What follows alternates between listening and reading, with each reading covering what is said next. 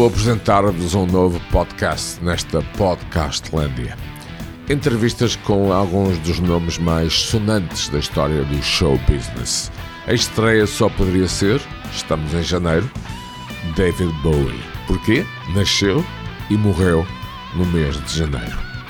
Uma das muitas entrevistas que consegui com o artista foi esta, e vão escutá-la de uma forma que nunca foi ouvida, ou seja, na íntegra e em webisódios. Estejam, portanto, atentos a este novo podcast, ou seja, conversa com, neste caso, Welcome, David Bowie. Hello. Hi, it's great talking to you again, man. Fantastic. Um, what what an incredible early January. You know what, David? Uh-huh. usually I take a couple of days off in January. This time around, I did not. Well, That's wow. because of you. Good lord. What do you think about the digital love you received from all over the planet around the 8th of January? I was very touched. I mean, it was quite extraordinary. We got some fantastic things coming from uh, nearly every part of the world, and it, it ranged so much between very, very young kids and uh, and people of my age. it really was. Uh, it was. Fa- it was fascinating. I was. Uh, it was really quite thrilling. Can can we call it uh, digital love, David? I think that's a very apt uh, title for it. Yeah. And my contribution was not taking my usually January days off. That's my small little contribution. That's very good. I don't think you had a sinister view of the internet, but last time I talked to you, and I, I've been talking to you the last couple of years a few times, you didn't seem very excited about the internet. What did change? No, I, am I'm still very wary of it. I, I, I see it as still potentially uh, something that will be utilized by corporations uh, to a greater extent. I think we are still in a, a comparative period of freedom with it, but I think more and more it will be monopolized by um, major concerns and will take some of the uh, individual freedom away from it. Um, I think, but at the moment it's still pretty. It's still pretty good, but there's still a lot of rubbish on it. Mm-hmm. Um, it's very a, a lot of the websites. Uh, I think mainly the ones who are just selling T-shirts and things. You know, you can just see the hand of consumerism in there all the time. Um, but I think uh, I think what's nice about it is the possibilities it has for maybe new artists to put their material on.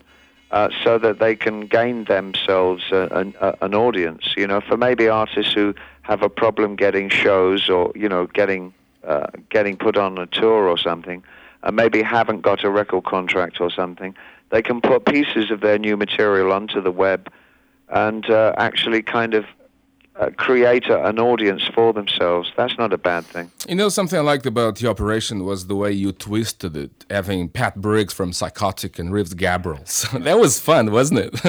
That was fun, but it was kind of very dis, uh, disarming to find that uh, I came last in who, who was really David Bowie. I think that's that's kind of funny.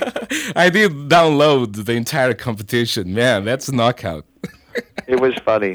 David, I mean, last time we talked, that was summer of '96. Yeah. uh, you were about to get in the studio. Um, th- so that's not a surprise. You come out with such a fascinating collage, such a fantastic record. But I'm so pleased that we did it so quickly. I mean, it was uh, the, the one thing that was the big frustration with the Outside album is that we actually started Outside in 1994, and it took a long, long time to find a label in America who was willing to uh, release it. Um, because they most labels thought it was pretty extreme and uh, were a bit wary of putting it out. So it took almost uh, just over a year to get it put out from after the time it was finished. With this one, it's been really quick. I mean, we were in there the last part of last year, and it's already coming out, and that I, I'm I'm much much happier about because it it does represent us as we are now. it's so so organic, and, and it has like uh, what I call a sponge quality. Yeah, yeah, yeah. a mega collage And, and also, an amazing Britishness, David. It's probably the most British record you did in the last couple of years. I think it might be, yeah. I think it really is a return to. It was definitely European. Mm-hmm, I think also what I like about it so much is that it represents um, how dynamic and aggressive the band is live. I mean, I, I really feel that it captured the quality of what we're like as a live band now. And that was very important to us to try and take that kind of uh, almost a sonic photograph of how we are. And uh, that, I think, it establishes very well what we're like as a live band. David Bowie explicando a atmosfera do álbum Earthling e sua ligação com o final dos anos 90. Estejam atentos, em breve, número 2, o episódio 2 desta conversa com David Bowie. No mês de janeiro de 2019, celebramos ao mesmo tempo mais um aniversário de nascimento e de morte do enorme, do eterno David Bowie.